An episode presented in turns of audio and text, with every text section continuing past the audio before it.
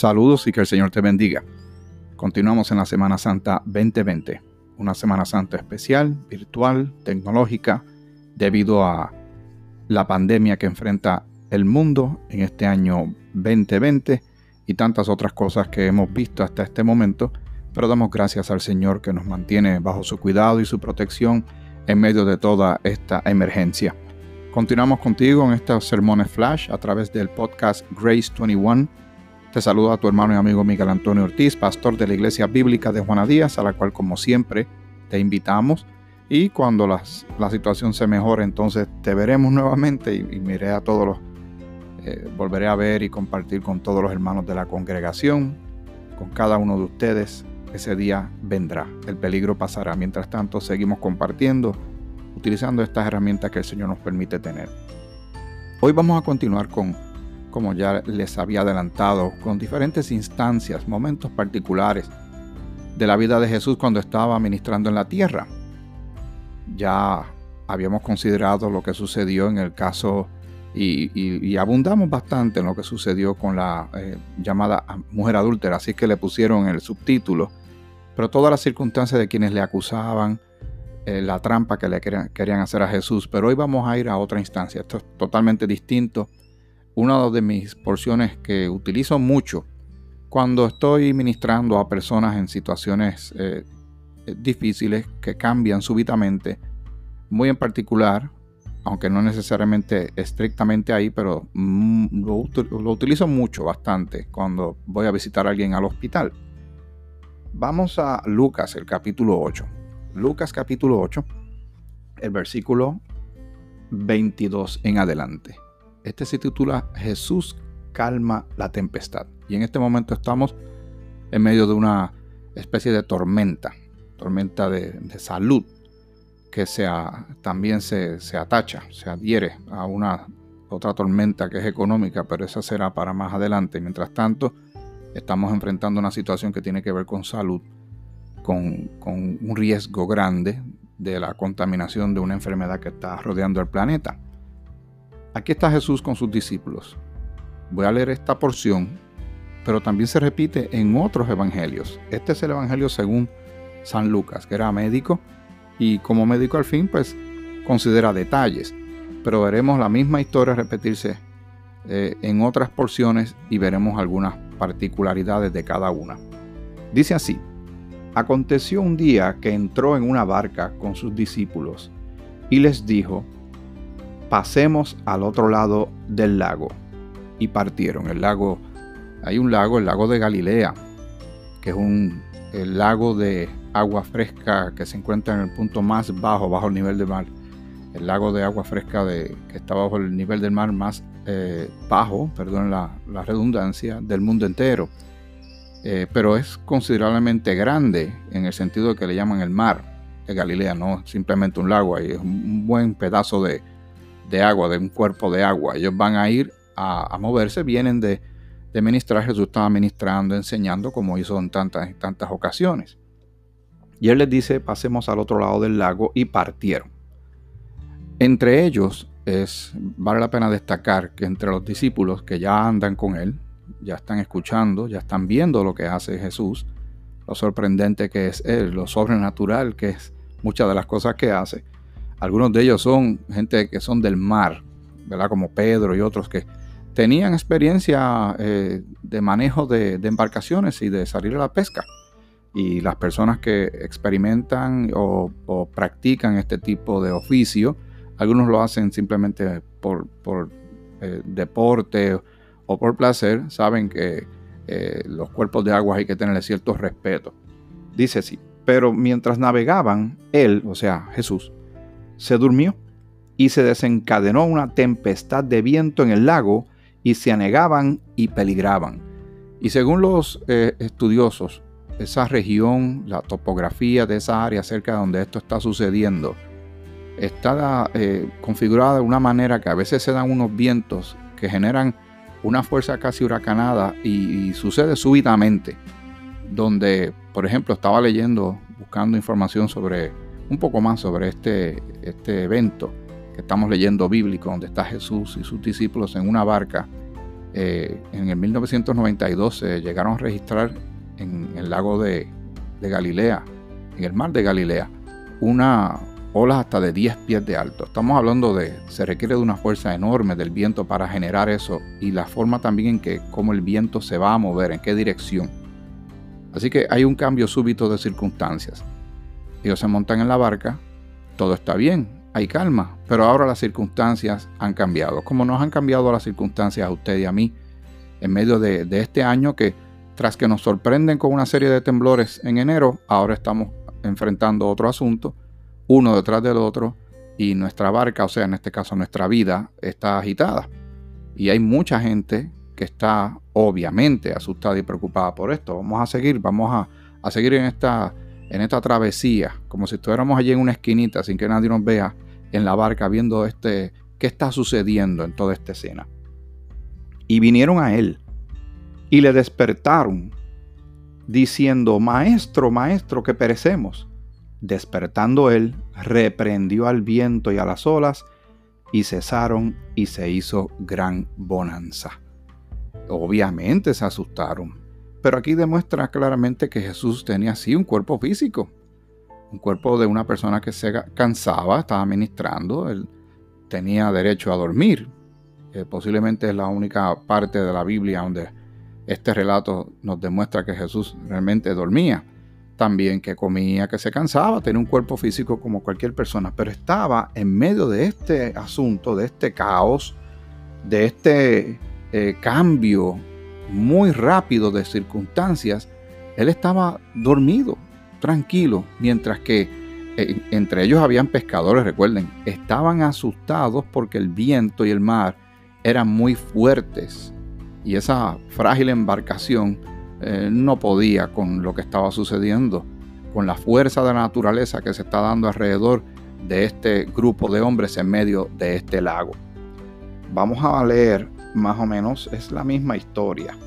Pero eh, vamos a ver cómo lo representa Marcos. Marcos, el capítulo 4, el versículo de 35 en adelante. Aquel día, cuando llegó la noche, les dijo, pasemos al otro lado. Y despidiendo a la multitud, le tomaron como estaba en la barca. Y habiendo también con él otras barcas, pero se levantó una gran tempestad de viento y echaba las olas en la barca de tal manera que ya se anegaba, o sea que se hundía. Y menciona que por allí cerca habían otras barcas, cosa que no mencionó en Lucas. Y él estaba en la popa, durmiendo sobre un cabezal. Aquí está un poquito más específico en, en qué situación estaba Jesús en medio de todo esto. Y le despertaron y le dijeron, maestro, ¿no tienes cuidado que perecemos? Aquí le están casi recriminando, como diciendo, no te preocupa que nosotros estamos a punto de morir, estás ahí dormido. El verso 39. Y levantándose reprendió al viento y le dijo al mar, calla, enmudece. Vio que lo dijo diferente del otro que leímos, pero la situación es la misma. Y cesó el viento y se hizo grande bonanza. Aquí en esta parte del versículo 40 dijo, y les dijo, ¿por qué estáis así amedrentados? ¿Cómo no tenéis fe? Entonces temieron con gran temor y se decían el uno al otro, ¿quién es este que aun el viento y el mar le obedecen? Vamos a regresar a Lucas. Lucas el capítulo 8, vamos a seguirlo leyendo. Dice en el versículo 24 eh, y 25. Y vinieron a él y le despertaron diciendo, Maestro, maestro, que perecemos. Despertando él, reprendió al viento y a las olas, y cesaron y se hizo bonanza. O sea, si fuera alguien de Puerto Rico diría que el mar se puso como un plato. Y les dijo, ¿dónde está vuestra fe? Ahí los cuestionó él. Ellos ya van caminando con Jesús ya un tiempito, él ya va conformando este grupo de discípulos y ya a esta hora se supone que sepan con quién están andando y, saben que fue que Él vino a cumplir la voluntad del Padre. Es un hombre con una misión, Jesucristo, el Hijo de Dios. Y no importa el viento, no importa lo que estuviera pasando, el plan de Dios se va a llevar a cabo. Jesucristo vino para morir en la cruz por nosotros los pecadores. para salvarnos de nuestros pecados y darnos vida, vida abundante, vida eterna. Ese plan se iba a llevar a cabo, no importa si soplaba el viento o el mar, estuviera agitado, las olas, eh, llenando de gran temor a estos hombres. El Señor le dice, ¿dónde está vuestra fe? Porque el Señor está con ellos. Esto me lleva a mí a pensar que lo que estamos viviendo hoy día, a, nosotros en muchas instancias, no tan solo ahora, se nos puede olvidar por un rato, por un momento, dependiendo del peligro, dependiendo la amenaza, dependiendo el caos o el desorden. Se nos puede olvidar eh, de momento que nosotros, el Señor está con nosotros y nosotros estamos con Él que nada ni nadie nos puede separar de su amor, como dice en Romanos capítulo 8, donde podemos, estamos seguros, como dice la Escritura, de que el Espíritu de Dios mora en nosotros, que somos templo de Dios, así lo dice la Escritura, no es algo que nos inventamos los cristianos, es parte de las bendiciones espirituales que tenemos en Cristo. La presencia de Dios en aquellos que hemos creído en el Señor Jesucristo está ahí constante. Está ahora mismo, estaba antes de la pandemia. Está durante y, estará después porque ya somos de Él. Le pertenecemos. Le pertenecemos presente y eternamente. Y aquí los discípulos debieron haber entendido, y no queremos ser tampoco injustos con ellos. La situación era de peligro realmente. Y ahora mismo hay mucha gente asustada porque temen eh, morir o, caer gravemente en, una facilidad médica por causa de un virus. Pero si usted tiene a Cristo, lo tiene antes de la enfermedad, durante la enfermedad y después de la enfermedad tenemos al Señor en la barca de nuestras vidas. ¿Dónde está nuestra fe? ¿Dónde está nuestra fe en este momento? Sería bueno hacer ese, ese análisis. Porque cuando el Señor diga que el asunto se calme, se tiene que calmar. Ellos quedaron sorprendidos. Vamos a seguir leyendo aquí esta parte en el 25. ¿Dónde está vuestra fe? Y atemorizados se maravillaban. Cualquiera que uno está en un lugar donde hay un hombre que le dice al viento y al mar que se calmen y, le obedecen. Eso llena un poco de miedo a uno, y pero a la misma vez de un asombro, de una maravilla. Y atemorizados se maravillaban y se decían unos a otros, ¿quién es este que aún a los vientos y a las aguas manda y le obedecen? ¿Quién es este? Para ti, para ti, ¿quién es? El Señor Jesucristo. Para ti, que representa el Señor en medio de todo esto que estamos viviendo, en medio de esta gran escuela, en medio de esta experiencia, sí, antipática, incómoda, eh, que nos eh, limita, es limitante, pero el Señor está ahí. He hablado con personas que me dicen, pero el Señor no puede calmar esto, no puede acabar con esto de una buena vez, sí lo puede hacer. Parecería para alguien que Él está dormido, que no está haciendo nada al respecto, pero la pregunta que tenemos que hacernos es dónde está nuestra fe. El planeta tiene unas 25 mil millas de circunferencia. Tiene un diámetro de unas 8 mil millas. Tiene un peso de millones de millones y de millones de toneladas. Y Dios hizo la Tierra, hizo todo el universo. ¿Usted cree que Él no tiene el control o que no sabe exactamente lo que está sucediendo o que este asunto le queda grande a Dios. La pregunta no es dónde está Él. Nosotros no, deberíamos estar cuestionándolo a Él, es, es haciendo un análisis profundo de nosotros, de nuestra vida ante las cosas que no podemos controlar. Eso es lo más que molesta a, la gente. A cada uno de nosotros es cuando perdemos el control, cuando no podemos dominar las cosas y llevarlas como a nosotros nos guste. Es cuando las cosas son más grandes que nosotros, nos damos cuenta que somos pequeños, pero tenemos a un Dios grande en nosotros. Me sorprende esta historia maravillosamente porque nuestras circunstancias pueden cambiar grande y rápidamente en un solo día. En un solo día nos puede cambiar la vida. ¿Recuerdan la historia de Job? Que tenía tantas cosas, tenía hijos tenía posesiones, tenía salud y todo se fue, de momento todo se fue. Pero el Señor estaba pendiente a todo eso. Esa historia terminó, terminó bien.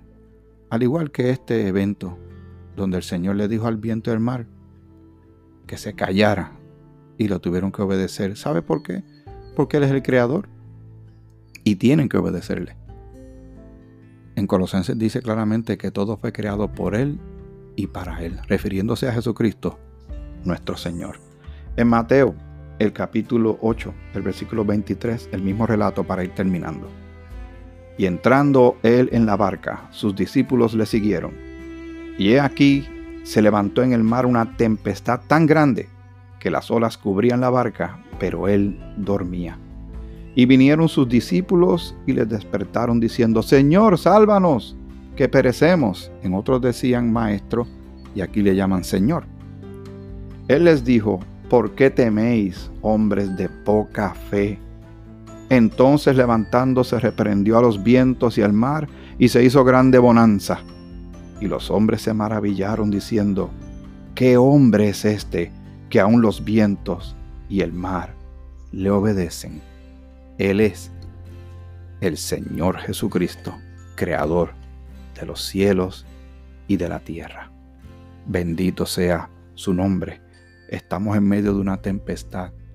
Jesús parece que está dormido, pero el Señor no está dormido.